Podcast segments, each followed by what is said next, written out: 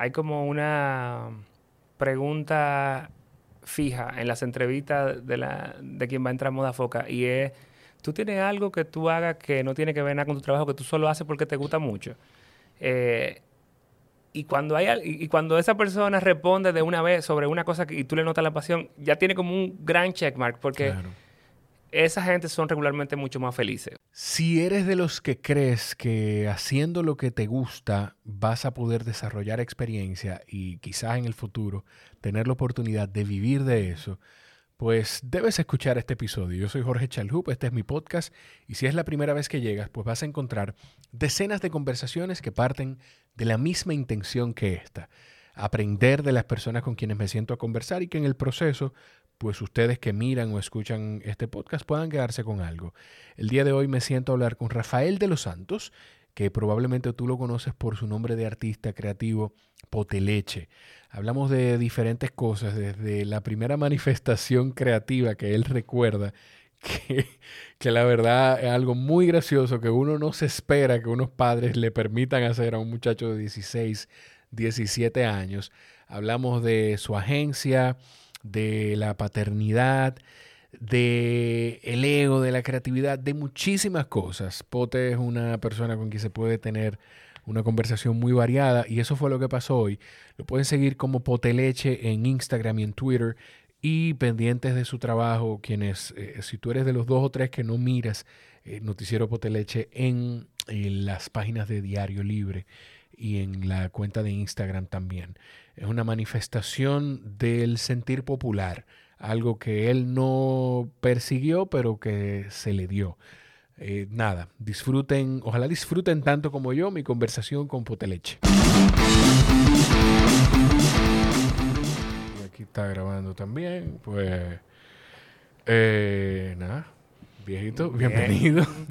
Muchas gracias, que finalmente se nos dio. Eh, sí, sí, sí. ¿Viste el cambio? ¿Viste el cambio ahora escuchando cuando tú estabas hablando así que te acercaste? Sí, sí, sí, ya. le, estoy, le, estoy, cogiendo el, feeling. Sí, eso, por eso que a mí me encanta el tema de los de los audífonos. Eh, Concholo, de verdad que me hace muy feliz eh, poder, poder tenerte hoy en el podcast. Igualmente, igualmente. Te decía ahora, antes de empezar, y lo digo aquí on the record, que no, que me parece que tú eres tremendo interlocutor. Da, bueno, yo, a pesar de ser una gente tímida, cuando hay una gente interesante con la cual conversar, conversar pues da gusto y, y la conversación fluye. Me parece que que ese es tu caso. Bueno, pues ese trabajo, eh, eh, la gente que viene aquí como tú, es que me hace, que me hace ver mejor de lo que parece. Te lo aseguro, porque yo creo que al final es como tener la disposición de, de escuchar. Si tú invitas a una gente a un sitio, tú tienes que eh, para escuchar. Casi como psicólogo ahí. Sí, sí, sí. bueno, antes de bueno, yo te dije que te dije qué vaina, la gente se va, se va a cansar de escuchar esto, porque yo creo que en los dos episodios que he grabado hoy lo dije que estoy grabando muchos episodios esta semana y justo antes estaba hablando con una amiga que empezando la conversación, yo de lo menos que pensé que eh, íbamos a hablar, de eso hablamos. Y una vaina que yo mismo no sabía. Y, no, y ella misma me dijo, yo no sé qué es lo que tiene esta silla, qué es lo que pasa. Entonces sentís así como en confianza. Pero nada, yo no sé, ¿tú, ¿a ti te, tú prefieres que te digan Rafa o Pote? ¿Cómo, cómo, yo de cualquiera de las dos formas soy yo. Ya lo de pote, loco, bueno, recién venía de la oficina y alguien me preguntaba eso y yo decía que hasta mi mamá me está diciendo pote hace años ya. O sea, ya esa es la barrera eh, última, así de que... Y no, hay gente que me dice Rafa, hay gente que me dice Momo, que eso era un apodo que me decían en el colegio. Ya depende de cómo me saluden, ya yo puedo ubicar y que ah, este debe ser como por tal sitio. Eh, pero sí, ya Pote es casi que mi nombre. A mí me gusta mucho hablar con creativos eh, y yo creo que no he tenido tantos, o sea, creativos en términos de, publicitaria, porque yo creo que todos tenemos algo de creativo dentro. Eh, no, creo que no he tenido tantos como quisiera. El que más recuerdo, porque es uno de mis conversaciones favoritas, con Mario Dávalos. Y, Tremendo interlocutor también. Ahí la conversación fluye. Y, y, escuchándote a ti, yo voy a linkear unos episodios eh, de dos podcasts que utilicé de referencia para esta conversación. Son Gente Brava, el episodio tuyo de Gente Brava, que creo que fue como en medio de la pandemia y fue remoto. Sí. Eh, bueno, no, ellos fueron a casa. Ellos fueron a casa, sí. Ok. Eh, y el. Y de. Ay, Dios mío, de Ana Gaby. que, ah, hace mucho que no hace el podcast, pero él conversaba, una que ahí fue que tú y yo nos conocimos. O sea, que finalmente como que empezamos a hablar, fue ahí. Claro que Ana Gaby, bueno, es aparte como cercana. Sí, sí, pero nada, viejo. Yo hay muchas cosas. Esto es más que nada una conversación. Eh, yo la introducción la hago después que hablemos, pero hay muchas cosas que yo sí como que fui anotando aquí que quiero, de las que quiero hablar contigo. Pero primero es cuando, ¿cuál es el primer encuentro que tú tienes consciente o inconscientemente con la creatividad? Que tú que quizá tú también después de viejo dices, wow, pero yo creo que, aquí fue que yo empecé a, desarrollar esto. Bueno, yo, hay un punto que yo lo marco como muy especial porque siempre me gustó dibujar, siempre como que estaban todas esas cosas. Eh, y, y sí, de temprano hasta... Hay una historia famosa ahí de que yo era como muy llorón con cosas extraña, como de que si un coro cantaba en la iglesia yo lloraba, o, o si veía el cuadro del Sagrado Corazón de Jesús, como cosas así. Y, y entonces, bueno, de ahí llegaron a la conclusión de que yo era una persona muy sensible y siempre como que me tampoco en mi familia mis padres no son no fueron artistas ni nada pero nada tuvieron la buena onda de, de si era por ahí pues estimulamos. por ahí. Y pero no es hasta las vacaciones como del, del colegio a entrar a la universidad. Que, o en realidad como el, yo entré, estudiante meritorio de tercera convocatoria, eh, yo entré a la universidad en, enero. Yo también. Exacto, qué bien, bien, bien, colega, qué bien. Sí, no, eso era de que 75, yes, dígase. Ay, ay, ay. Eh, y bueno, en, en, ese espacio de la Navidad del 99 para el 2000, yo tenía como mucho tiempo libre, no podía evitar que mi mamá me pidiera ayudar con el arbolito y esas cosas que siempre no le cabullíamos. Sí. Y, y, esa Navidad pasaba una cosa especial que era lo del Y2K. El mundo estaba ah, esperando el Y2K. Sí. Y por, yo no sé de verdad de dónde salió eso, pero esa fue como la primera vez que yo hice algo que hoy yo considero mi primera instalación de arte, que era de que el arbolito con el Y2K. Que o sea, fue de que el arbolito iba a estar de cabeza en, en, la sala de la casa donde va, pero en el techo colgado pues, instalamos con cuatro hoyos, con un taladro, con eh, caja vacía pegada. Y por ahí, las fotos familiares de ese año son así, de que con el arbolito de cabeza. Y, y eso fue y, mis padres son tan apros que me dejaron hacer eso. Pero eso te iba a decir, porque tu mamá, ¿tu mamá qué hace? Mi mamá trabaja en aduana todavía. Tiene como 40 años trabajando en aduana. Ha sido desde la que te chequea la maleta hasta la que se suben furgones. ¿Y tu, ¿Y tu papá lo que tenía? Tu papá era comerciante. Sí, tu papá tenía una compra-venta. Sí, sí, sí. O sea, como que tener esa flexibilidad y esa visión de decir, ¿qué es lo que tú quieres hacer? Dale. No, sí. y bueno, y mi papá también, por lo menos siempre en mi casa, así como en otras está, de que no, yo soy médico, aquí hay que ser médico, tal cosa, de que, no, hay que coger el negocio. Mi papá lo que decía era, busquen lo que ustedes van a hacer, que ustedes no van a meterse en esta vaina. O sea, al contrario, era... Entonces, siempre tuvo eso como de, si tú encontraste una cosa que te gustó, dale para allá.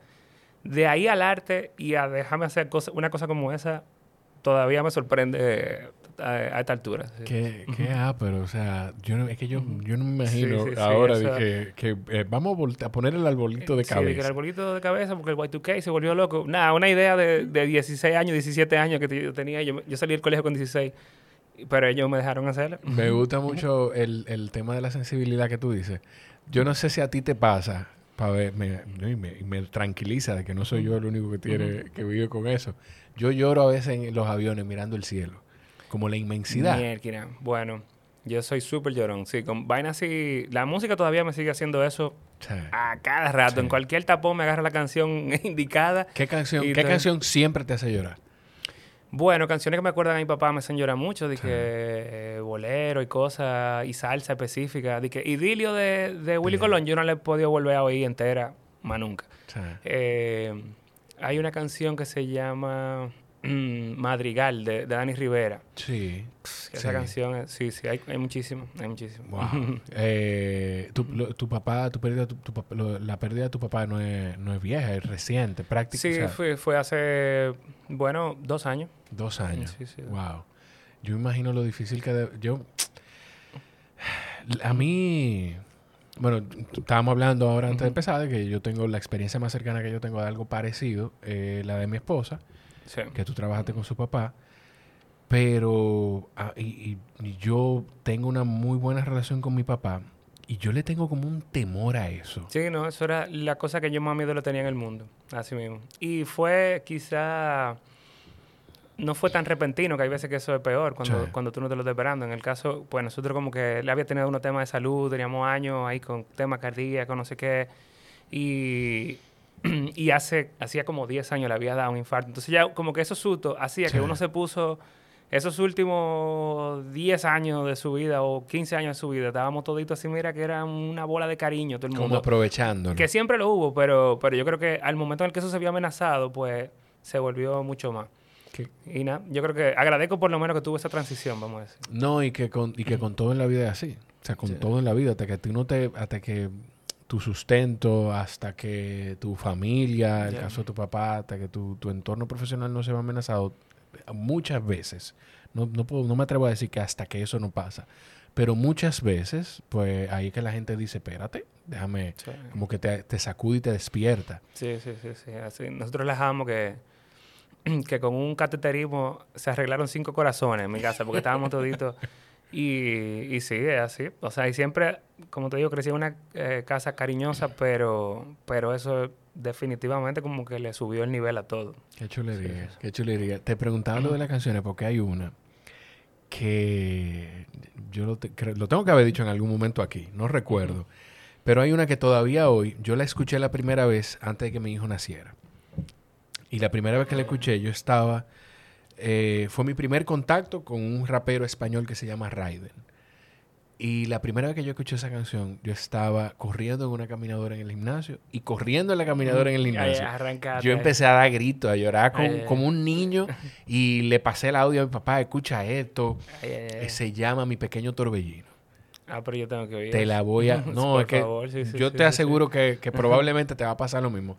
Y todavía hoy yo escucho esa canción eh, a veces vengo manejando eh, y escucho la canción y llamo, llamo a la dichosa. Eh, estoy, voy de camino para la casa. ¿Vienes escuchando la canción? Sí. ¿Y por qué tú la pones si te pones así? Yo, pero que, porque bueno, pero que sí, hay, hay, hay lloras que son buenas. No, y es sano, es sano. yo con eso saludable, que tú la sensibilidad como sano, ¿verdad? Tú te sientes como bien. Sí, yo como que ya eso lo asumí. Hasta... Eh, hasta lo conversé, porque también después de grande y, qué sé yo, y después de tener un hijo, yo mismo me lo cuestionaba, como, entonces esta vaina va a seguir siendo siempre así. Yo como que, y en mis, en mis chequeos de azotea, con, qué sé yo, que voy donde alguien habla regularmente, eh, mi visita a psicólogo como, sí. sí, mi visita a psicólogo, así como uno va al dentista, yo creo que hay que hacerlo. Qué chulo. Y, y yo lo cuestionaba también, como, ven acá, eso, ¿qué? Yo tengo que que llamarme capítulo a mí mismo, tengo que... Y no, al final también volví a caer al mismo diagnóstico de, de, el de 6 años, como asúmelo, o sea, tú eres una persona sensible, de, alguna manera, entre comillas, disfrútalo, tú sabes cómo vívelo y ya. Yo estaba hablando con alguien que, que, que por una experiencia que tuvo, pues se siente una persona más consciente, como del entorno y como más empático, y yo creo, no sé si tú eres una gente empática, eh, presumo que sí. Yo creo que sí. Eh. Sí, porque yo creo que, que esa misma sensibilidad, yo no sé si la sensibilidad nos hace así o si ser empáticos nos hace más sensibles, como más conscientes. Yo creo que eso va como de la mano. Yo creo que va de la mano. Y, y no, eh, o sea, ya yo he llegado al punto y hablaba hasta con unos estudiantes en esta semana de eso, que, que casi que hay que protegerse un chin de eso, porque también hay cosas, ¿verdad?, que, que sí, que son de tu entorno y que te afectan, pero uno se deja afectar hasta por cosas que no tienen nada que ver con uno. Y, y con mi esposa, que también es diseñadora y es artista, y, yo le digo como, mira, que no tiene que dejar de ver tanta noticia, como de tanta cosa, porque uno de verdad se, se, deja afectar, se deja afectar por muchas cosas. Yo estaba de vacaciones cuando pasó la situación de la, la Leslie Rosado. Oh, sí. Y vi algo y después no le... O sea, eh, yo estando aquí, yo hubiese estado buscando información, buscando... y, mi, y mi esposa me dice, mira, pero viste, viste lo que pasó con, mi, esposo, mi mamá, que estaba en el viaje. Y le digo, lo vi, pero no busqué más información. Porque yo sé cómo, cómo eso me va a Claro, en qué te va... Y, mierda, eh, puede sonar fuerte, pero yo creo que eso es una vaina importante que la gente pueda conscientemente como protegerse un chip, porque también el mundo está muy agresivamente compartiendo ese contenido y, la dinámica que se ha hecho de compartir información es muy fuerte. Entonces, uno que es más sensible a eso, pues es fácil que, que termine nublado.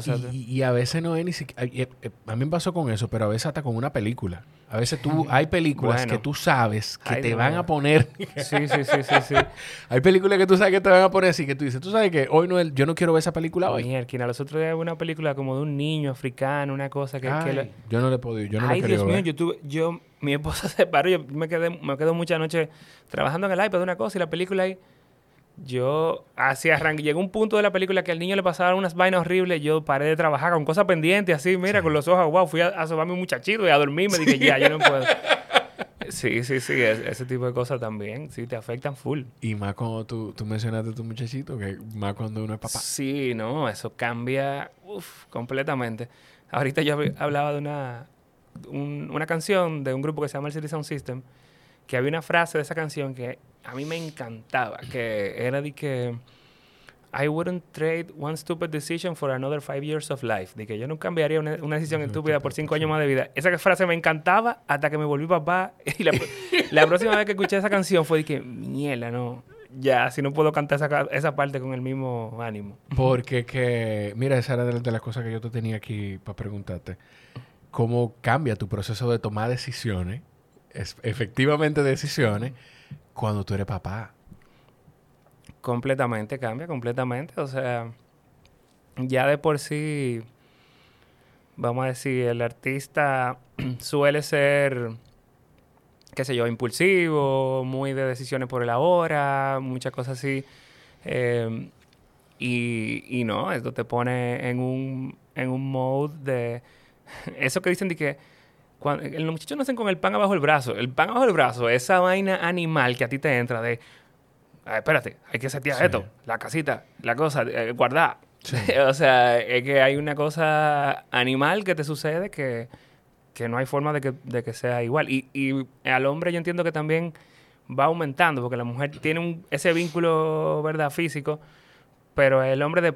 Están esos nueve meses en lo que tú estás como, ¿qué tengo que hacer? Exacto. Y y después, entonces, ese proceso de tú formar parte de eso y, y tú asumir tu rol, que tiene que ver no solo con ahora, sino con, con para adelante. Yo creo que ese es como lo, la mayor, eh, como que el switch más grande que sucede. Que tú empiezas a pensar mucho en futuro y en, construir seguridad. Eso. Yo no sé, yo no sé si a ti te pasa, pero yo siento que cuando, los muchachos nacen, mi hijo nació y mi mejor amigo su hijo nació un día antes, no, una semana antes, exactamente siete días antes. Nació prematuro. Y cuando mi hijo nació, él me dijo, nada más quiero que me diga una palabra que te llegue a la mente, eh, que te llegó a la mente cuando tú lo viste. Y yo, tranquilidad, de que él estaba bien, de que su hijo estaba bien, que no sé qué. Pero ahora pienso también, inmediatamente es real. O sea, tú lo estás viendo. Para mí fue real desde que, desde que yo sabía que estaba embarazada mi esposa, yo le hablaba a la panza. Pero de que tú lo ves, que tú lo tocas, que tú sabes que el niño te escucha, inmediatamente hay una angustia en ti de, o sea, este, esta persona, este ser vivo, depende de mí toda la vida. Sí, sí, que yo creo que no se va. Eso no tiene un do. Ya, sí, sí, sí.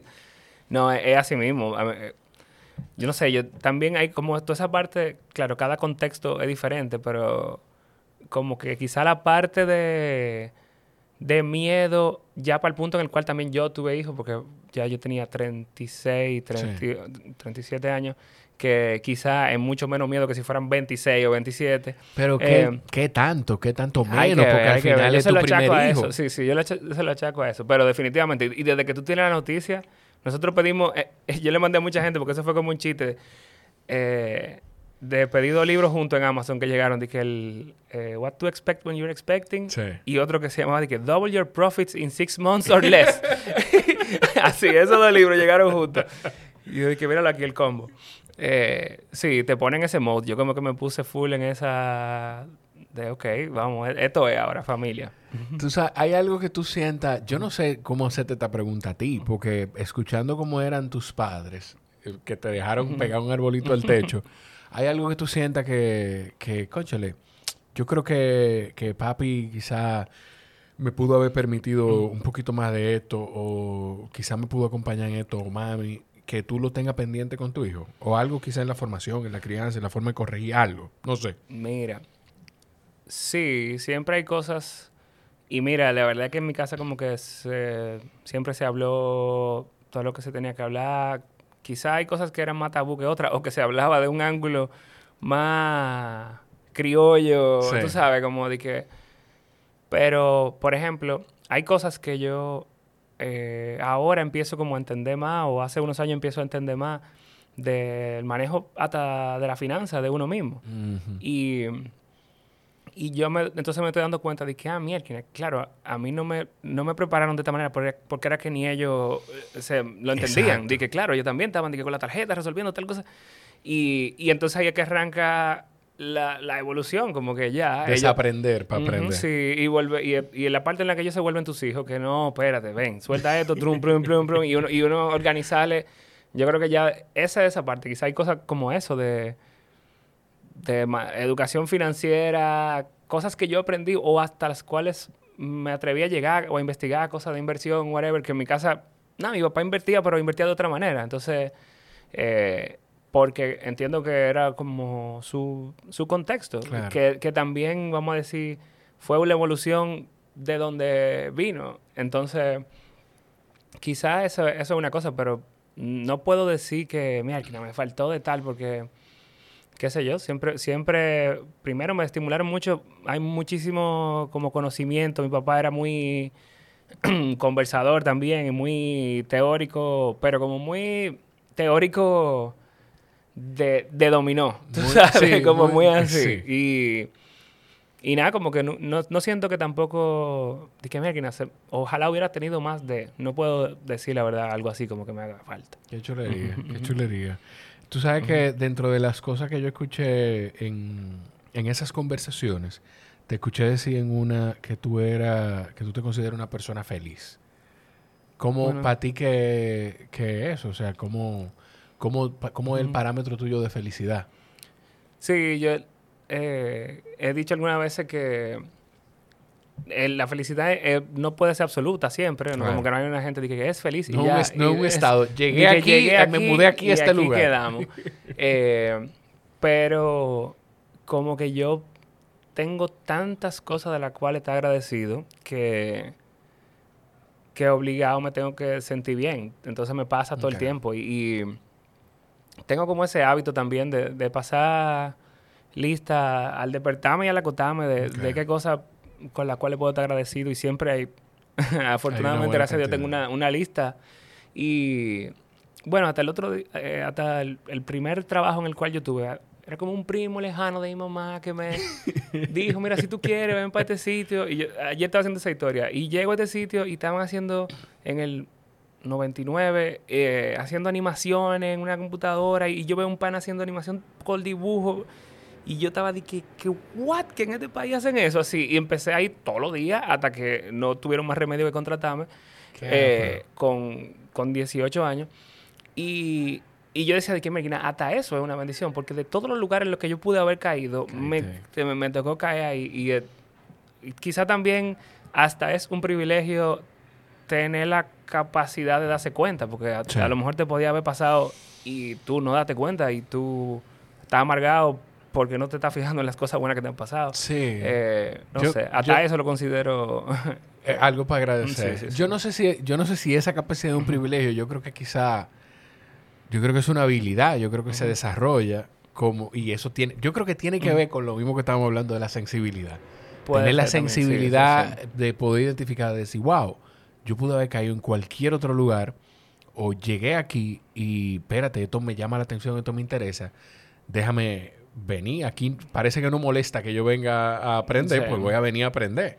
Que algo que yo he visto constante y me ha pasado con mucha gente que, con quienes he hablado que tienen algún tipo de éxito, que algo que yo veo como éxito, es que empiezan a hacer algo porque se lo disfrutan sin pensar en que va a rendir algún fruto económico y a la larga terminan viviendo de eso que disfrutan. Yo creo que, ese, es tu esa es toda la historia de mi vida.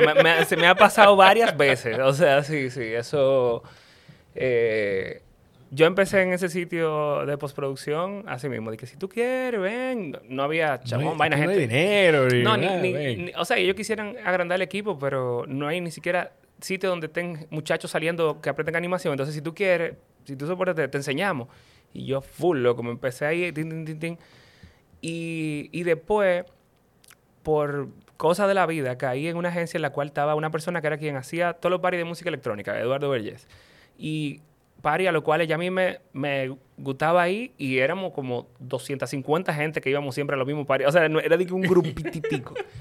y, y yo empecé a diseñar todos los flyers para los paris sin cobrar ni un peso. Era que porque iba a poder entrar y porque yo hice el flyer. Y entonces esa cosa empezó a darme a conocer en un grupo. Como que siempre me ha pasado eso, que hay una cosa que hago porque me gusta y de repente empieza a volverse eh, otra, otro ingreso. Con los dibujos es el colmo ya de eso, sí. Los dibujos es... Con los dibujos es como una burla casi. Sí, yo, para el momento en que la gente vino a prestar atención a los dibujos, ya yo era creativo de cerveza presidente en John Rubicon, era la cosa que yo quería hacer en la vida. Y, y, empecé a compartir dibujos en, el, en un blog que yo tenía y a ver que la gente prestaba atención a los dibujos y yo, ¿qué? Y todavía ahí era una cosa como media, ni siquiera eran esas situaciones de personaje como... Y ya con el Instagram, que era tan fácil subirlo, eh, pues eso se volvió... Y todavía me parece como increíble. Hay veces en lo que tú estás, como quien dice, haciendo tu trabajo en base a, a, lo que yo creo que, que se necesita o, o, lo que estoy programado hasta cierto punto base... Y, eh, y, los clientes me dicen, pero podríamos hacer con los dibujos, tal cosa. Y tú dices, ok, pues. eh, y nada, eso, eso es una de las sorpresas más, pero... Que yo me imagino que, que, Instagram de alguna forma fue como cancelándote el blog de una forma u otra, ¿verdad? Sí, claro, ¿no? Ya que ya después de Blogspot, como quien dice, ya, ya nadie entraba para allá. Hay gente que tú acabas de decir Blogspot y hay gente que probablemente escucha el podcast o, o, o, familiares que no saben que es Blogspot. No, Blogspot, eso era... Seguro. Para el 2005 por ahí, eso era como que había que tenerlo. Eso es como... Sí, sí, sí. Yo, yo siempre tiro el mismo chiste en las charlas cuando digo esa parte. Yo digo que no, si tú no tenías un blog, te quitaba la licencia de joven para ese momento. Tú tenías que tener tu blog. Y sí, pero ya después con Instagram, sí, la dinámica cambió. Y desde, desde, desde el blog eh, siempre tuvo la, o sea, la idea o el nombre fue Poteleche. Te voy a hacer una pregunta que seguro nunca te han hecho. Segurito, nunca te la han hecho. ¿De dónde viene Poteleche? Déjame, te voy a escuchar, voy reseteando la cámara, pero te escucho. Ok, ok. No, el, el, apodo surgió en la transición de ese estudio de postproducción que yo tuve primero a, a la primera agencia en la cual trabajé, que se llamaba Harrison y Figuera. Y, y, pues tenía que llevar currículum, tenía que llevar un portafolio, yo no tenía muchas cosas que enseñar. Cogí un par de anuncios, hice mis versiones como para crear un portafolio y, y entonces el currículum me parecía como una pieza en general tan aburrida y, y nada, tenía 19 años, esta misma persona que puso el arbolito al revés, y que, ¿qué voy a hacer? Y, y, encontré en una revista una imagen de un cartón de leche que me dio esa idea como, bueno, vamos a poner como si yo fuera una marca y, y los nutrition facts del, del, cartón de leche eran el, currículum. Mira, sí, que, y presenté la cosa, yo siempre hago la salvedad de que la idea suena más para como estaba realmente. este muchacho de 19 años, eh, los recursos eran limitados, pero... Pero fue memorable. Entonces yo entré a la agencia, en vez del nuevo, yo era el poteleche. Poteleche. Mira, poteleche. Y ese amigo con el cual yo empecé a diseñar los flyers, él es el que me dice, mira, pero fírmalo para que la gente sepa que lo hiciste tú. Pero yo no quiero ponerle que Rafael Los Santos en una esquina, tal cosa. Y yo empecé a poner un icono de un cartoncito de leche como chiste interno. Dije, ¿qué? Y si alguien preguntaba, ah, no, que ese fue el que lo hizo Poteleche, uno de la agencia. Y eso mismo fue lo que pasó. Como que después había otra gente que necesitaba un diseño para... Un, que hace bicochito, mi tía.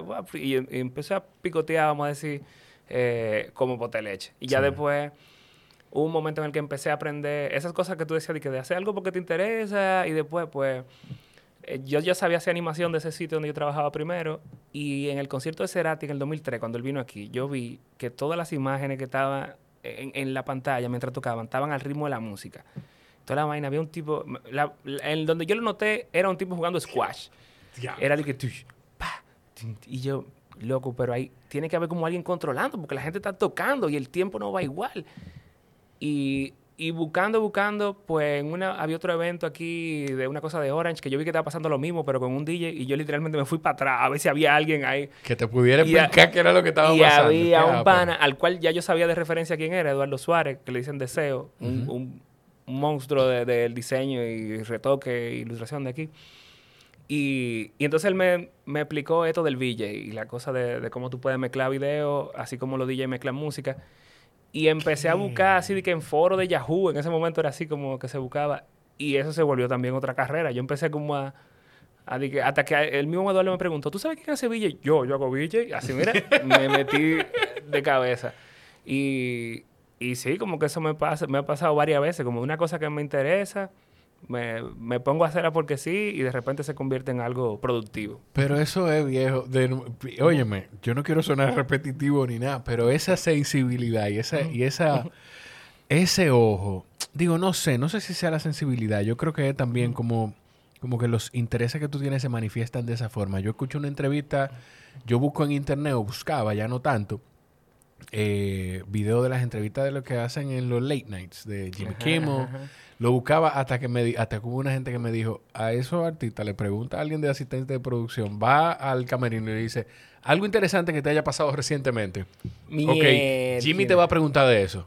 A esa historia, así mismo como tú me la contaste. Hasta ahí yo empecé como que me fui desilusionando. Se explotó la burbuja. Sí, pero yo, por ejemplo, busco esas entrevistas eh, o escucho contenido, pero lo escucho quizá no como la mayoría de la gente que está escuchando esta lo escucha. Lo escucho y voy viendo, ok, quizá, bueno, el ejemplo de Gente Brava o del podcast de Ana Gaby.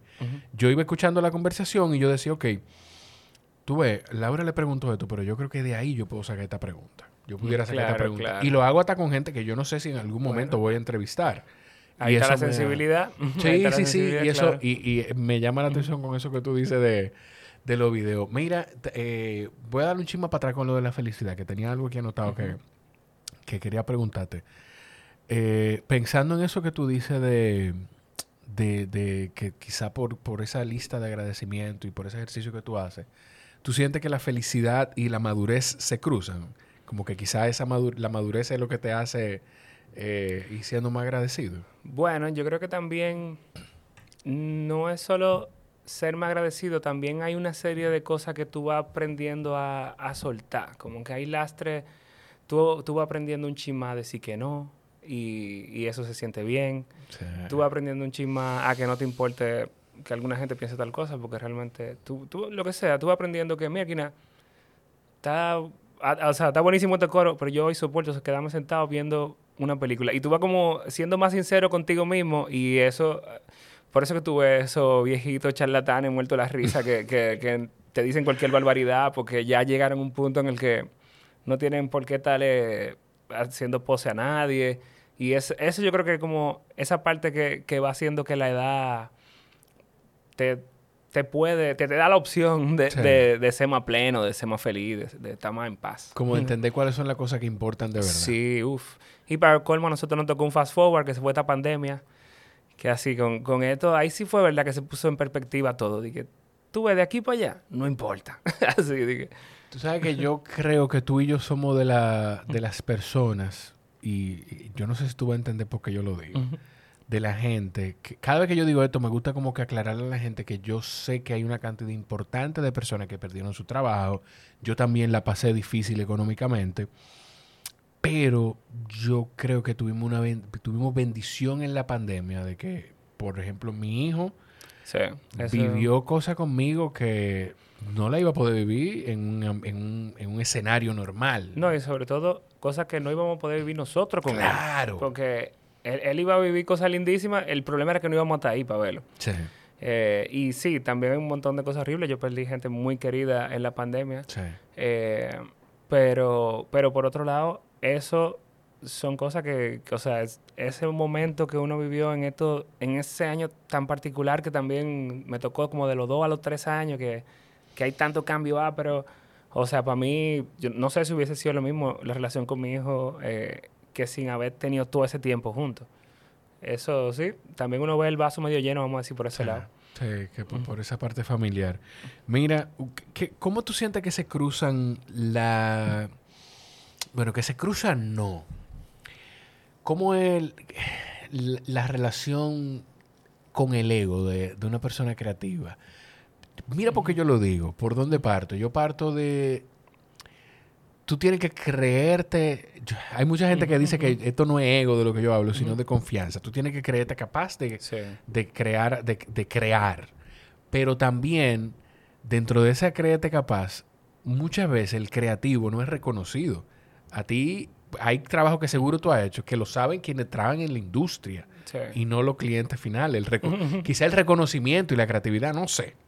Sí, bueno, hay de todo. Yo creo que hay ¿Tú te acuerdas de Gollum, el del, el del Señor de los Anillos, el que estaba de que My Precious y que tenía como Sí, yo pues sé quién es. Yo yo no soy muy popular entre la gente que le gusta el Señor de los Anillos, pero te voy a explicar por qué, pero yo sé quién es. Sí, sí, pero yo sé quién es. No, yo te voy a decir, esas películas y Harry Potter yo me dormí así no, son mi tipo de Perfecto, cine. Pero él Sí, a nivel yo no, no conecto mucho con eso, pero ese personaje que tiene como esa doble, pues uno vive con eso, como de bárbaro, que duro está esto, y mierda, esta vaina de verdad está de algo, o soy yo que me lo estoy creyendo.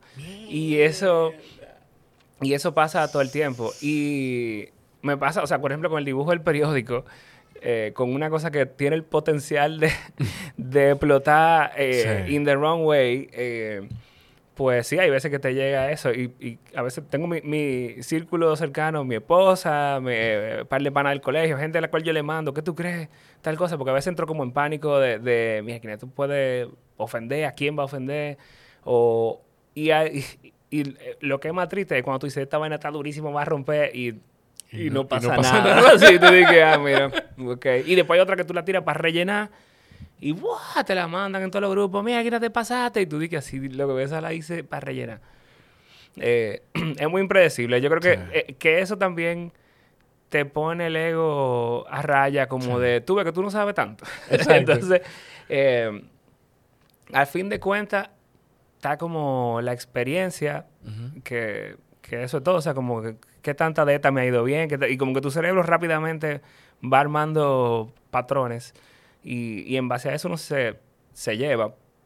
Hay una parte de ego, hay una parte de, de salto así como, bueno, yo sé que, que sí, que estás para allá como un, tipo en Fórmula 1 en lluvia, que está ahí de que yo, estoy, por instinto. Yo estoy confiando en que aquel también le va a dar 300. Ah, exacto. sí, sí, sí, sí, Tú sabes que, pero, pero y, y, esa parte de que quizá tu trabajo como creativo en términos de agencia muchas veces el, consumidor final no lo reconoce. Porque yo te aseguro que hay decenas de trabajos que salen de tu agencia, que salen de tu cerebro, que la gente no sabe que, son creaciones de, de, moda foca. Claro, no, eso es muchísima cosa. Y, y de trabajo que sale, trabajo particularmente mío que, no necesariamente tiene por qué sentirse en lo que sale por ejemplo, Gamalsan, que, que, es una marca que trabajamos hace poco, que es un proyecto al cual se le puso mucho cariño, eh, pues hay muchos slides y muchos layers de historia de unos personajes que vino para acá del Caribe y que sé y mezcla y, slides de referencia y de conversación y de cosas que al final sale algo, pero... Y frases, frases que son buenísimas, pero como no para poner en ningún lado, pero, pero son parte del proceso de gestación de, de esto que sale. Y sí, uff, eso se ve, se ve muchísimo. Eh, pero es parte de lo divertido, yo creo también. Sí. Eh, y cosas que te transforman. Eh, lo dediqué de presidente, el verano todo lo mueve, que eso era una cosa que había una letra específica, pero después esas cosas la agarra Melimel, la agarra Mozart y, te lo transforman y, y, eso pasa todo el tiempo, que termina siendo algo que no es exactamente lo que tú hiciste, pero parte de... Pero igual tú te lo disfrutas porque al final se, claro, se, se reproduce y se Mira, por ejemplo. Solo crece, solo crece en ese proceso. Exacto. Por ejemplo, eso del verano todo lo mueve. Yo no, yo creo que, yo creo que en la conversación con el Avi se mencionó, no lo recuerdo, pero yo estoy seguro que hay mucha gente que no, que no sabe que sale de, la agencia. No, y, hay mucha gente que sabe, mucha gente quizás sabe que... O sea, que gente, que, lo, lo que me refiero a mucha gente, gente que no está dentro, de, dentro del mundo publicitario y creativo. No, eso, claro, eh, Imagínate, y ya sobre todo, ya es una campaña que tiene, perdón, 10 años, ya eso tiene muchísimo, ya hay gente sí, pero que eso es como, el, como el EPA fuera que van. Eso, eso, se queda. Eso se queda. y, pero, por ejemplo, también la, la suma de los factores en ese caso en particular fue súper especial porque para mí quizá la idea más brillante de eso, aparte de, bueno, vamos a buscar gente que están haciendo esta música urbana que nadie la ha usado para hacer y, vamos a esta canción, el, de, en producción estaba Manuel Rodríguez, que también rapeaba como realidad, de la gente de Alianza Meca, un pana, tremendo pana, y él fue que dio la idea que para mí dio el quiebre. Él, y fue a mitad de estar grabando el comercial, como de, mira, ¿qué tal si eh, contratamos dos gente más? Mira, está pasando esto, que hacen estas canciones que son como los featuring, eh, donde, donde cantan como cuatro, repiten el coro y vuelven a cantar otro. Vamos a ver, ¿tú crees que aparezca al cliente todo esto? ¿Tú crees que aparezca presupuesto para buscar dos gente más y hacer un video de tres minutos con ese tema largo, mm. solo para soltarlo por internet? Eso no se va a poner en ningún lado. Y esa decisión fue la que de verdad hizo que eso se convirtiera en algo que borra la línea entre qué publicidad o qué entretenimiento, que la canción la estaban poniendo en la boda, en los drinks, en la cosa. Eso para mí fue más fuerte que, que la frase o que el hook o que la vaina. la idea de convertirla en una canción, eh, o sea, es como un jingle, pero era un tema. Y esa vaina fue un, una genialidad. Y eso sí es verdad que la gente como que no, no sabe, no, no hay forma de que se entere tampoco. imperceptible, transparente para la gente.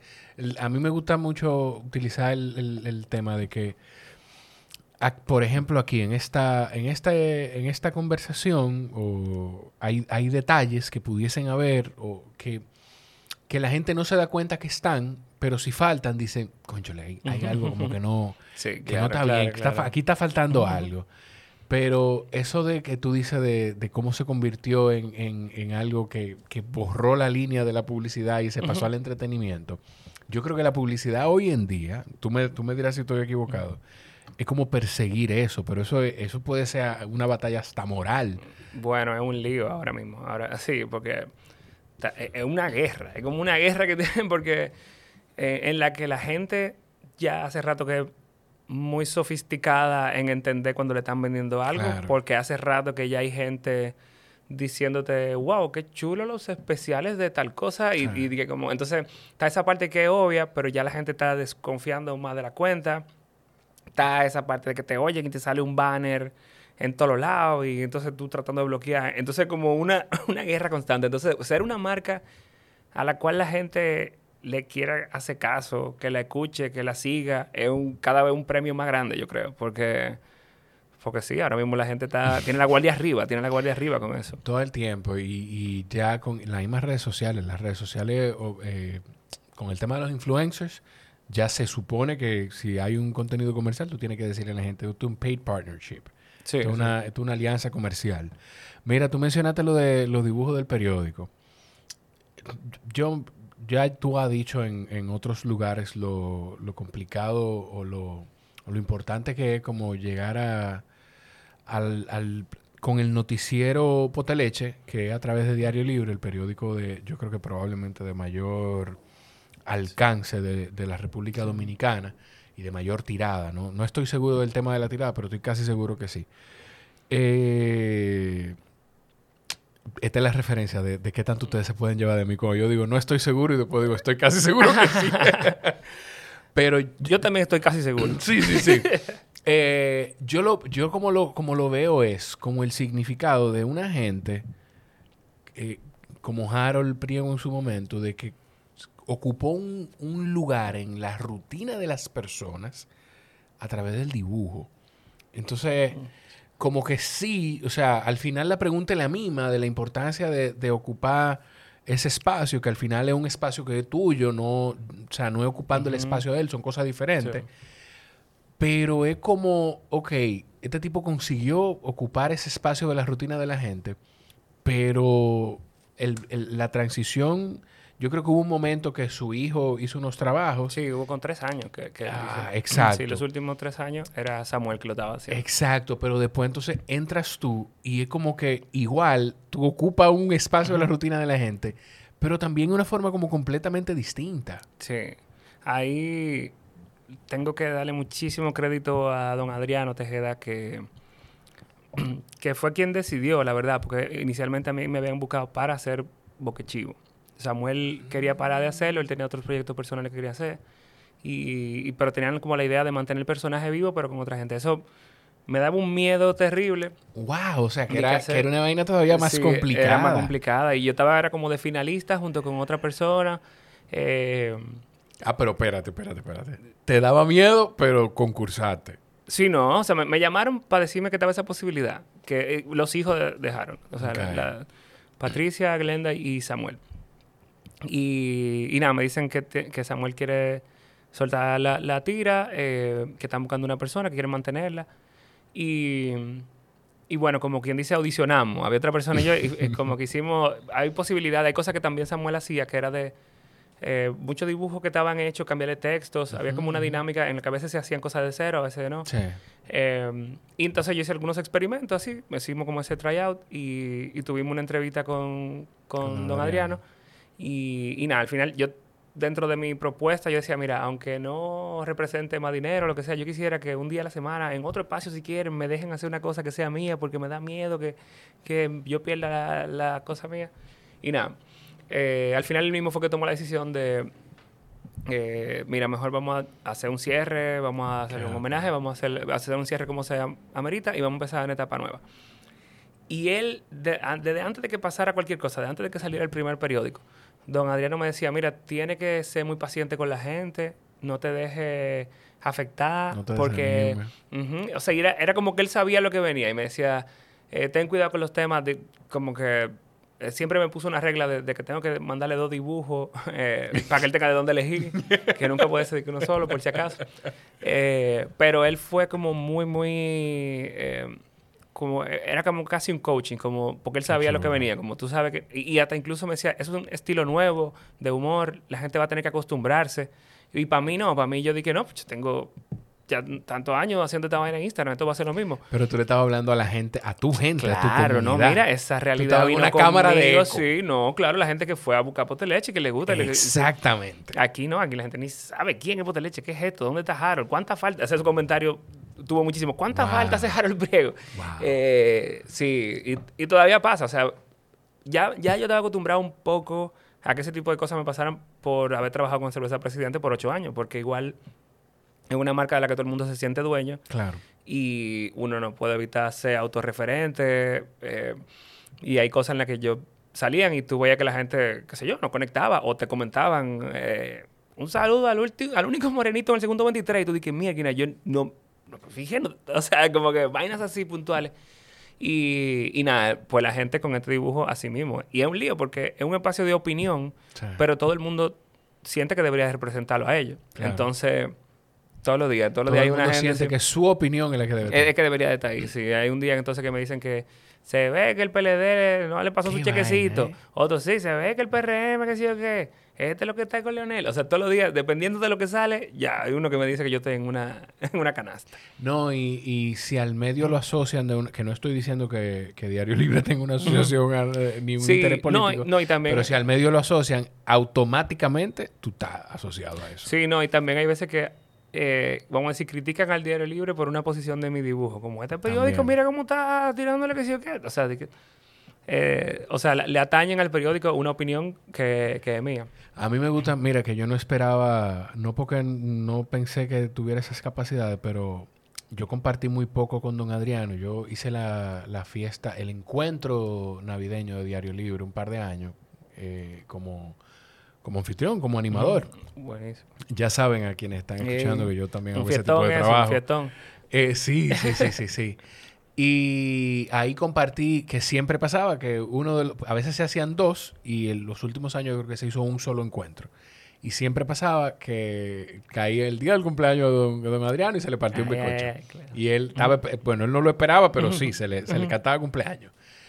Y ahí fue como que yo más compartí con él y lo conocí. Pero qué chulo que una persona que se supone que, bueno, que tiene, te lleva unos años, tenga como que esa visión de decir, tú sabes qué, vamos a salirnos de, eso tradicional que tenemos, vamos a cerrar esa tradición, a despedirla y vamos a darte este espacio y que te vaya como acompañando y diciéndote, mira, yo creo que esto puede ser mejor de esta forma y eso. No, y me podía, eh, yo, al principio yo le mandaba muchas cosas, le mandaba los bocetos y él dije, le puede dar más duro, le puede como que él al contrario, dije, sí, dale para allá, dale para allá. Tú sabes, una de las cosas que yo te he escuchado decir es que el el mismo tema de, de Noticiero Potaleche eh, te ha obligado a tú tener que mantenerte mal día. Sí.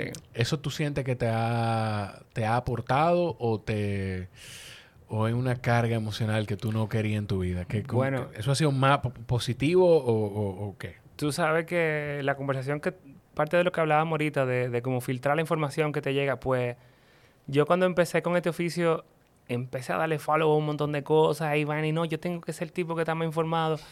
Y, y en el transcurso del último año, quizá, o los últimos seis meses, en, este año, eh, he empezado a hacer una limpieza, a filtrar, porque, porque sí, porque si no me afecta. Y, y sobre todo porque las cosas a las cuales le dan más difusión son cosas fatalistas. Entonces, a fin de cuentas, si hay una cosa que de verdad está sonando, me voy a enterar. Eh, sí es, tengo que estar mucho más pendiente de cosas y ser mucho más activo eh, para no cometer errores. O sea, hay veces que, y, los cometo de todas maneras, hay veces que eh, pongo una cosa y le pongo código procesal penal y me escribe un amigo mío, pusiste un disparate, eso es código penal, procesal penal es otra cosa. y yo, mierda.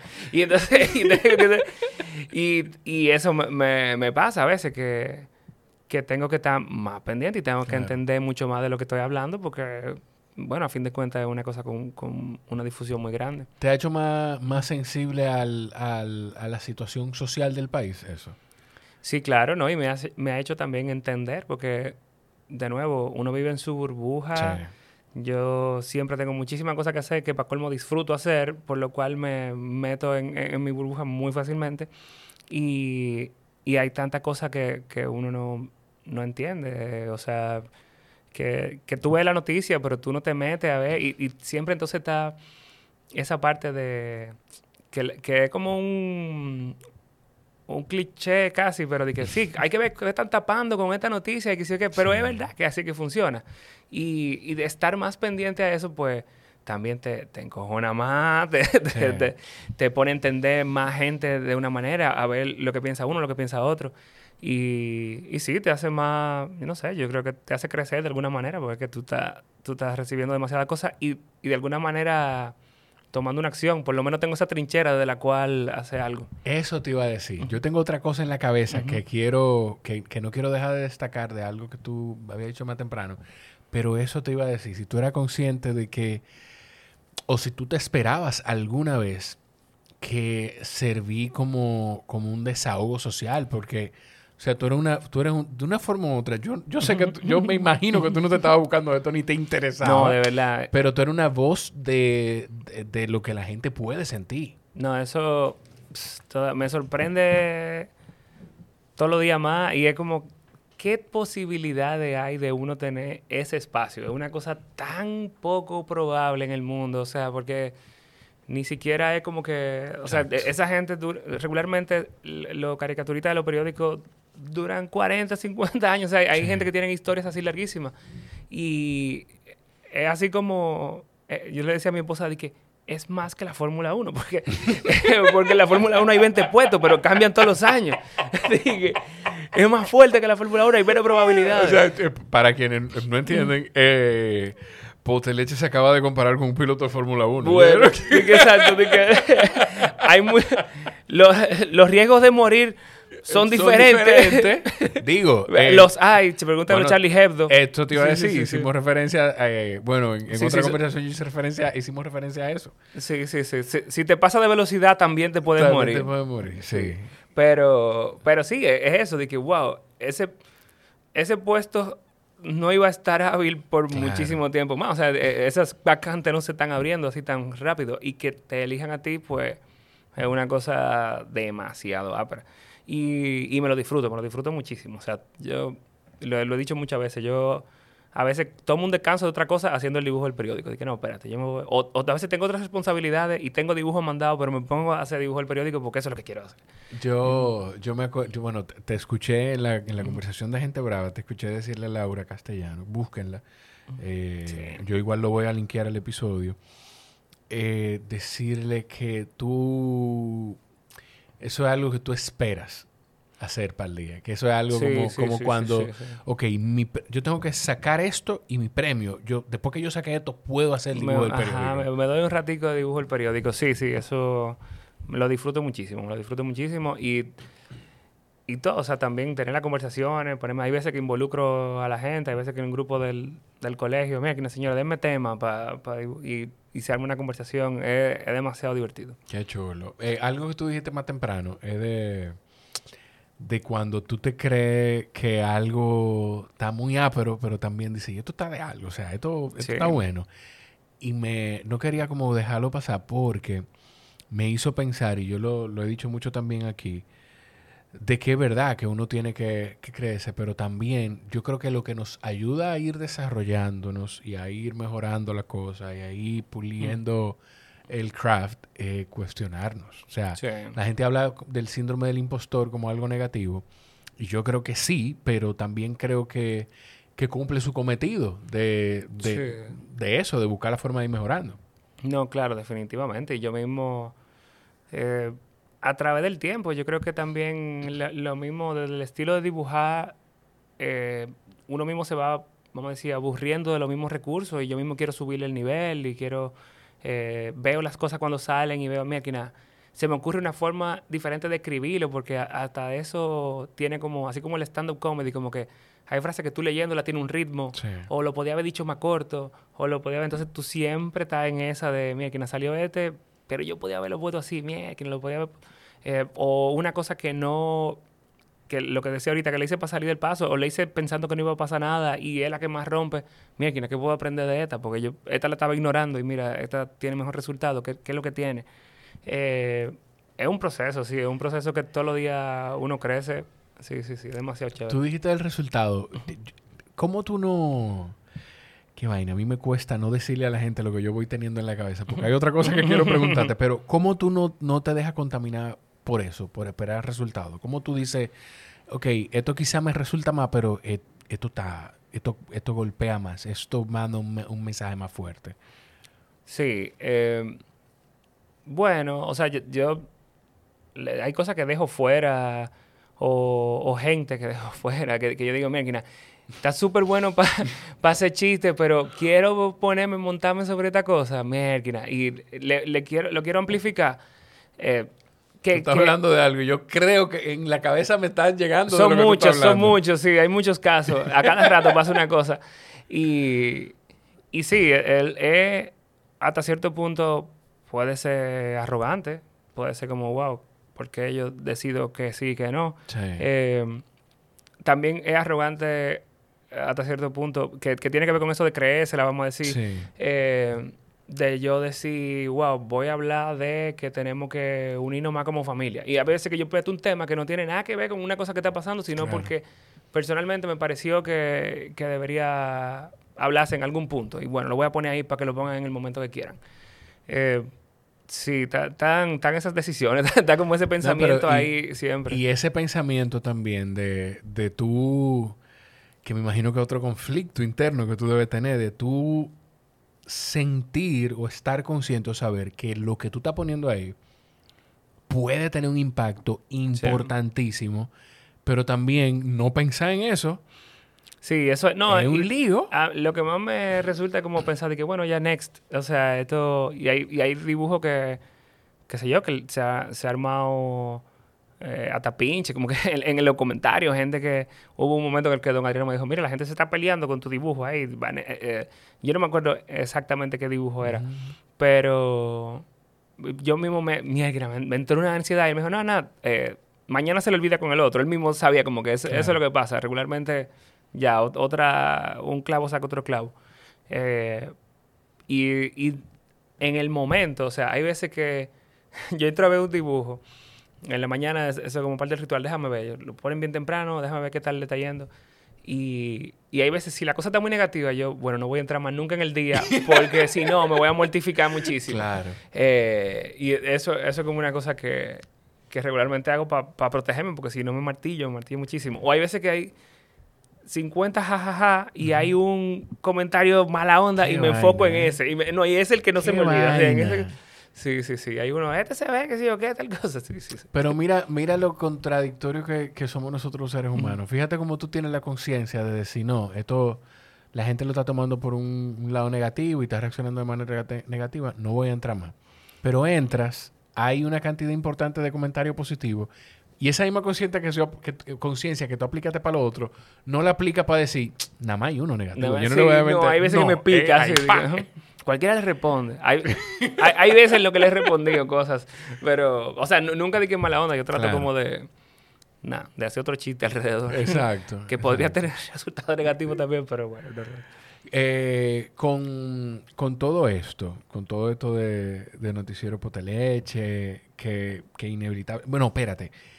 Tú haces eso, tú tienes la agencia, tú, yo no sé qué, qué tanta continuidad tú le has dado al tema de, de DJ, porque tú igual eh, Sí, pones tu bueno, no, música. no tanto, no tanto. Pero, pero tú haces de todo. Lo que quiero es saber si, si no hay algo, si tú al momento de decir, bueno, pero esto no tiene tanto que ver con, con mi trabajo, pero yo lo quiero hacer, ¿no? Como que no te cuestionas, no dices, pero esto está bien, que yo esté dedicándole tiempo a esto, ¿no? ¿No, no te pasa eso? Bueno, eh, al contrario, hay como otras cosas que yo, yo, yo te dije, tengo que buscar como la forma en la cual yo voy a hacer solo lo que me gusta mucho. Así, ya yo estoy como que, de- después de que tú ves que eso es una posibilidad, Sí. eh, casi como que estoy buscando la manera de ir más en esa dirección y, y como que ahora hay tantas posibilidades de, de hacer cosas que tienen que ver, como que de no solo hablarle a este país, sino hablar internacionalmente. Exacto. Y, y nada, me, me he disfrutado mucho de la publicidad y me la disfruto, pero, pero hay, hay otras cosas. Al contrario, yo más, más cosas quiero inventar. O sea, eh, bueno, tú tuviste a Tuto aquí hace poco que, que lo disfruté mucho, Sí. el podcast, y tengo como dos años con Ian, mi socio, pimponeando un tratamiento de un guion para una película de Tuto. Y, y tomé unos talleres pa, con Rita Indiana para escribir una novela y estoy tratando de, de aprender a escribir en formato largo. Wow. Así, y, y en la agencia, parte de lo que queremos hacer en Modafoca, en, en nuestro plan como a largo plazo, es convertirnos precisamente como en, en un estudio que genera proyectos a los cuales clientes se puedan sumar. Y, y entonces dentro de eso hay proyectos que tienen que ver con una serie animada, eh, con un documental que estamos desarrollando. que- y, y queremos al contrario ir más en esa dirección de, de inventar. Ponte con lo del podcast también de la Sí, sí, bueno, los Moda Podcast. Claro, cla- eh, pero ya el nombre está, por lo menos, ya- por lo menos ya el nombre está, o sea que está, está genial también, está, está chulísimo y esa, esa disposición de, de seguir creando. Tú mencionaste en algún momento, tomate de ejemplo de referencia a algo de stand-up. Tú te ves haciendo, parándote... Me estoy loco por hacerlo. Coño, estoy loco por hacerlo. sí, sí, sí. Literalmente he di que escrito eh, cosas así, eh, mapas mentales. eh, he pensado de que characters, hay una cosa que se llama character animator de Adobe que tú puedes, porque me, me ponía eso de que yo me voy a atrever de verdad a hacer la cosa, o me, me voy a atrever y pensé en hacer un formato digital con un personaje, eh, pero sí, sí, o sea, en algún momento yo lo voy a hacer, por lo menos a ver qué pasa, cinco minutos, a ver si me de culo con todo, si me va bien. Eh, pero sí, me, me encanta ese formato. O sea, me encanta. Estoy, ya he visto tres veces el nuevo de Dave Chappelle, el de The Closer. Yo no lo he visto, lo tengo Ay, ahí para ay, ay, ay. Y sí, o sea, me- eh, desde, qué sé yo, me tiro muchísimos videos de George Carlin, eh, de las cosas viejas de, de Eddie Murphy. Eh, sí, sí, sí, me, me parece genial el formato y, y sí, me, me da mucha curiosidad de qué puede pasar. de que- Cinco minutos. Sí, sí, sí. Cinco minutos. ¿Tú conoces, tú has conocido o has escuchado el término de multipotencialidad? Mu- No, Bueno, pero pues suena te- interesante. Te voy a, te voy a compartir eh, un TED Talk que hay de, de eso. Él lo que dice es, una gente con multipotencial, eh, hay, una, hay un libro ahí que se llama The Renaissance Soul, ahí arriba, que habla de eso. Ese yo no lo he leído, estoy leyendo el... eh, Te iba a preguntar por Outliners. Por Out- Outliers. Outliers, Outliers. Yo no, no, no he conectado con ese libro. Yo hace poco terminé Tipping Point como, como audiolibro. No, lo- no lo Ah, leí. bueno. Y, y estuvo interesante, estuvo interesante. Yo no he conectado con él, con el libro. Yo no sé si el libro, la forma de escribir de Malcolm Gladwell, yo no he conectado con eso. Pero he aprendido que con los libros es como, este, este no es el momento mío. Sí, claro. Sí, hay, veces así que hay como que soltarlo. Nos vemos después. Ahí me pasó con eh, Mark Manson, el sutil arte de que todo te importa un carajo. Ah, sí, sí. Cuando yo empecé a leer en Kindle, lo compré, eso fue como 2018, cuando pensé que iba a empezar a leer en, leer en Kindle. Me leí como 17 páginas y lo solté. Y el otro día, bueno, hace un par de meses lo cogí y me lo leí en una semana. O sea que, pero con este lo empecé, lo he empezado un par de veces, lo había comprado en inglés en la Kindle, no conecté con él, lo pedí en español como para prestárselo a alguien también que, que yo sé que pudiera gustarle. Y no, no, no, no he conectado con él. Tengo, yo creo que Tipping Point, que habla del ejemplo de unos tenis. Sí, sí, de, los hush puppies y la cosa. Sí, sí, sí, sí, sí. Con Tipping Point yo conecté más y tampoco lo terminé de leer. No sé si es, no es mi momento con él. Mi, relación con Gladwell no va a empezar ahora. Eso del, del stand-up, también hubo uno, lo, de Masterclass, la, plataforma digital. Me tiré el de Steve Martin, el de Jude Apatow, y, e, y era así, todo en eso Sí, eh. A ti te pasa... Ah, bueno, espérate, lo de multipotencial, para que no se me olvide. El multipotencial es una persona que tiene distintos intereses que no necesariamente se, se, relacionan. se relacionan y los persigue. Entonces, y tiene esa, esa facilidad de perseguirlo. Eh, en el TED Talk, eh, la Emily Wapnick habla, por ejemplo, de un señor que es profesor de matemática, pero también toca banjo y repara banjos o ukelele. Yo creo que algo así. O sea, vainas como que no van bueno, para nada. Y yo siento que tú tienes mucho de eso. Mira, hay, hay como una pregunta fija en las entrevistas de, la, de quien va a entrar a Moda Foca y es, ¿tú tienes algo que tú hagas que no tiene que ver nada con tu trabajo, que tú solo haces porque te gusta mucho? Eh, y cuando, hay, y cuando esa persona responde de una vez sobre una cosa que, y tú le notas la pasión, ya tiene como un gran checkmark porque esa gente son regularmente mucho más felices. O sea, cuando tú tienes una cosa que tú la haces y, no todo el mundo tiene algo así, de que, que hace solo porque le gusta.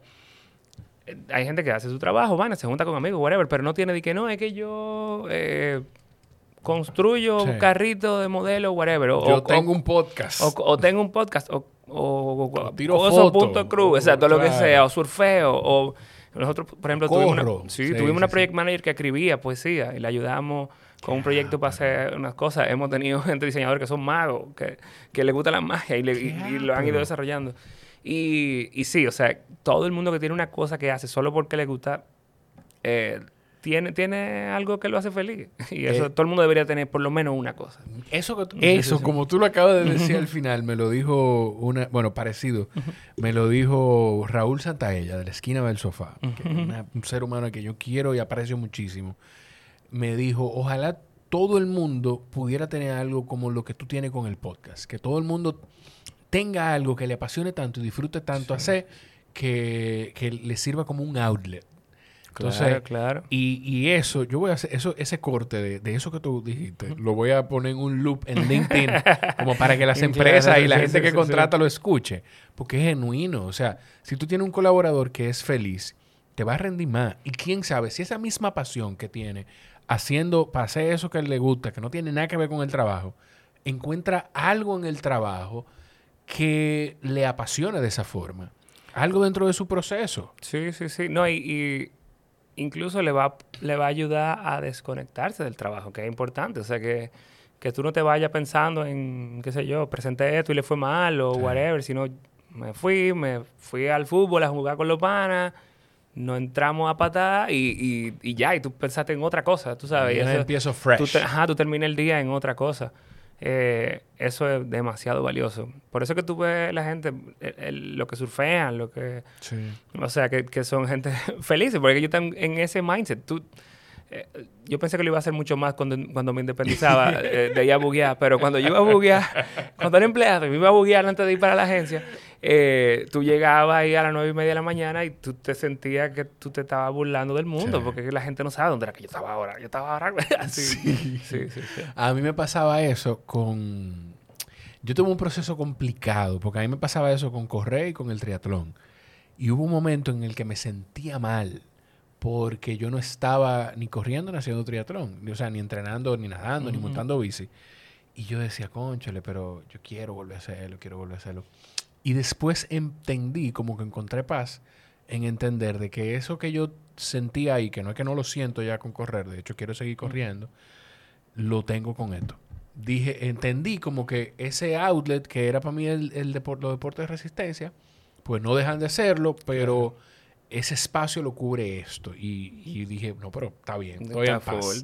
estoy en paz, está genial, estoy en paz. Tú dijiste lo de Masterclass y, y me da curiosidad si hay algo que tú consumas, algún tipo de contenido que tú consumas, que quizá no tenga nada que ver con, con lo que tú haces, pero que tú vas pescando cosas que pudieran relacionarse con lo que tú haces. No sé si me, si me explico. Bueno, sí, muchas cosas, De que Joe Rogan me tiró muchísimo. que hay, hay de todo, hay todo. Tú y yo podemos ser besties. Exacto, sí, sí.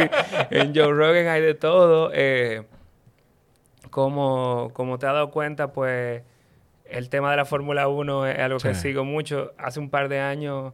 ¿Qué, ¿qué te gusta? Bueno, perdón, dime, sigue diciendo. No, bueno, eh, desde niño con mi papá, como que uno de los quality time más, pero era ir para la cumbre, lo de las carreras, eh, hemos estado en la vida entera en eso. Yo por unos años me desconecté de la Fórmula 1, sí la bebía desde niño con mi papá, pero fui de los que volvió a conectar con la serie. Cuando volvió, cuando, Drive to Survive, eh, como que me puse al día y, y, conecté full. O sea que para mí es una de las piezas de mercadeo más lindas de los últimos tiempos. Pero tú has dicho algo que la gente no está consciente de eso.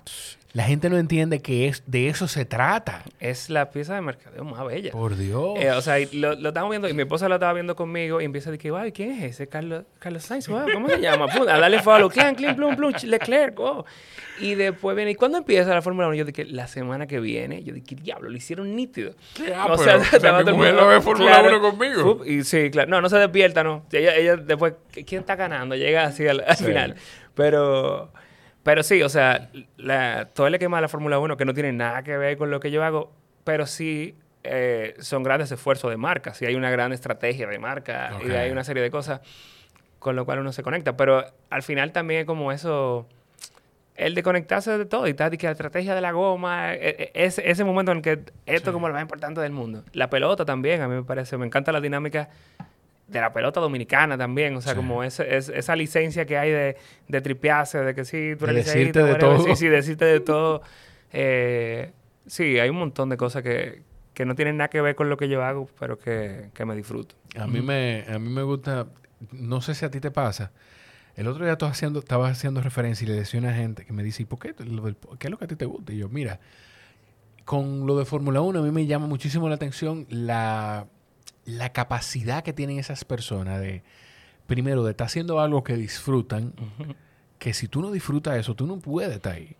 Y, y, de excel, porque tú puedes, ser el, tú puedes terminar como 19, pero tú estás ocupando una posición que decenas de miles de personas no están ocupando. Y yo le ponía el ejemplo a otra gente de Bohemian Rhapsody, de la película.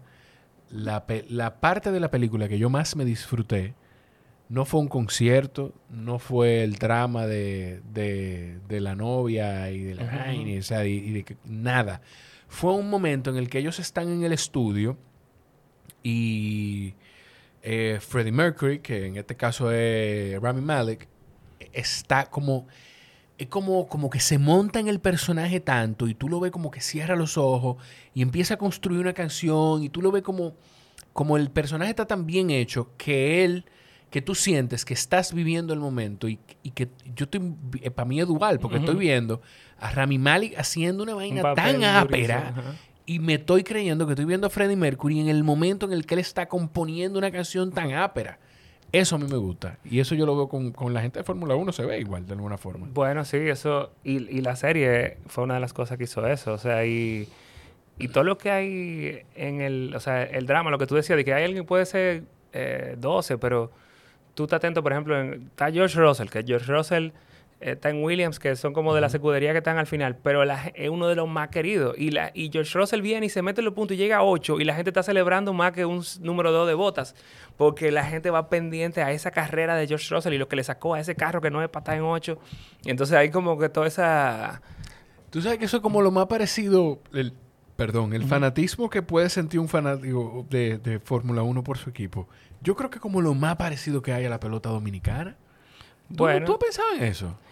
Es, es O sea, es que- una buena... Lo que pasa es que tú sabes que, por lo menos, creo que es más común en la Fórmula 1 que tú no necesariamente eres de, que de una sola gente.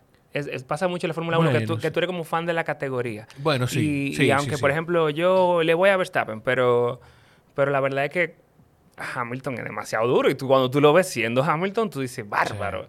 Eh, y así todito. E- e- Eso es algo bonito también de la Fórmula 1, que es, es, es más raro ver a alguien que diga, no, yo soy fan de este y ya, y que solo me importa la victoria de este. Regularmente tú eres fan como de toda la categoría y tú le Sí. celebras cosas a todito. Que eso para mí es como una de las cosas más bonitas, la verdad. Sí, sí, sí. de- Es verdad. Tienes, tienes toda la razón.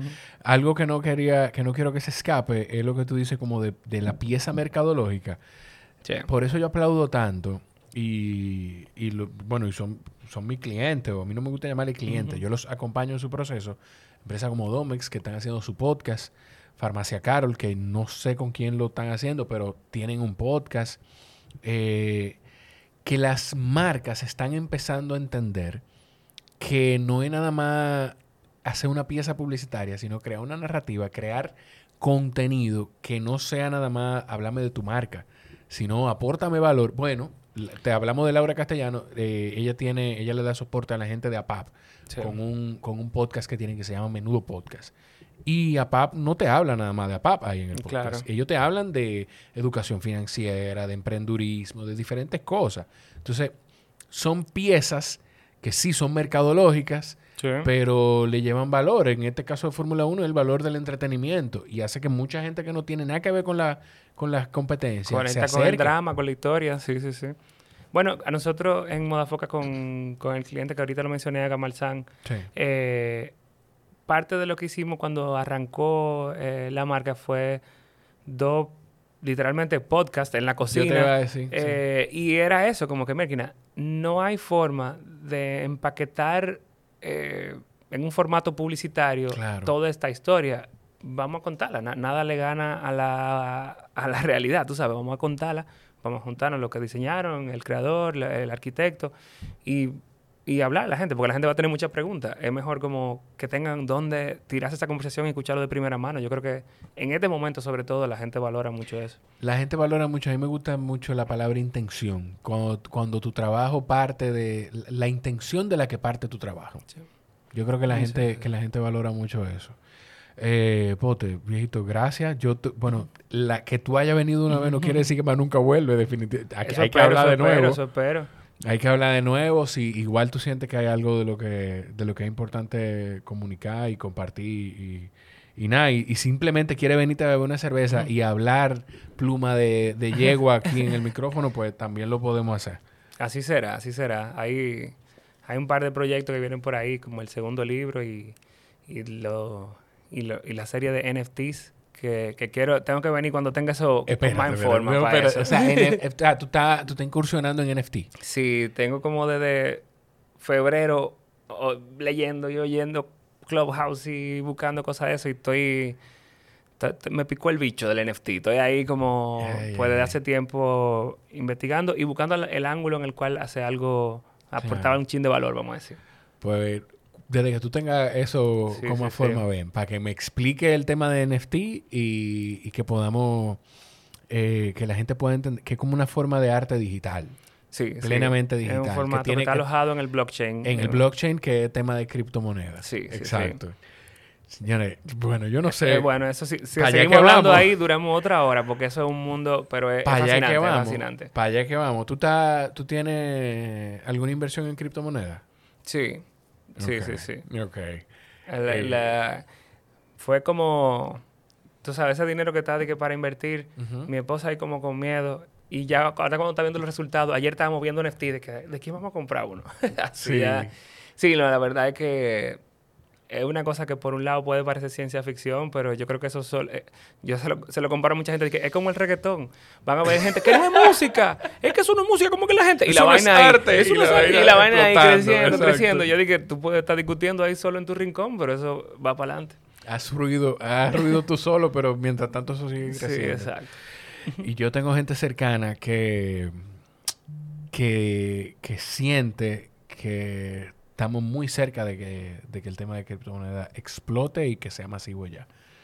Bueno, yo creo que quizás eso no va a pasar tan rápido porque, qué sé yo, no, no, todo el mundo que quiera ahora mismo va a saber directamente cómo yo compro un NFT. Tú sabes, hay, una, hay una curva de aprendizaje que, pero, pero va rápido, va acelerando mucho más rápido de lo que yo pensaba. Qué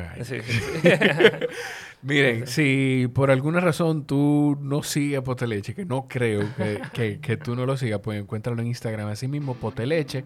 En Twitter tú estás igual, pero yo no sé qué tanto tú interactúas en tu. Sí, muchísimo. Me encanta Twitter. Sí, sí, sí. Yo.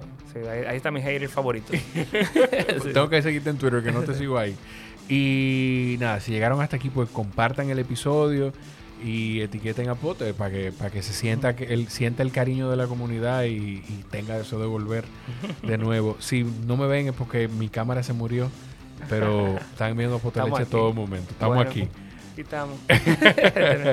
eh, Pote, gracias por tu tiempo, mano. Muchísimas gracias por la invitación, de verdad. Un abrazo a Mauro y a tu esposa. Y nada, a ustedes que están ahí, los quiero muchísimo. Gracias por por ser parte de esta locura. Los quiero mucho, nos escuchamos en la próxima. Bye bye.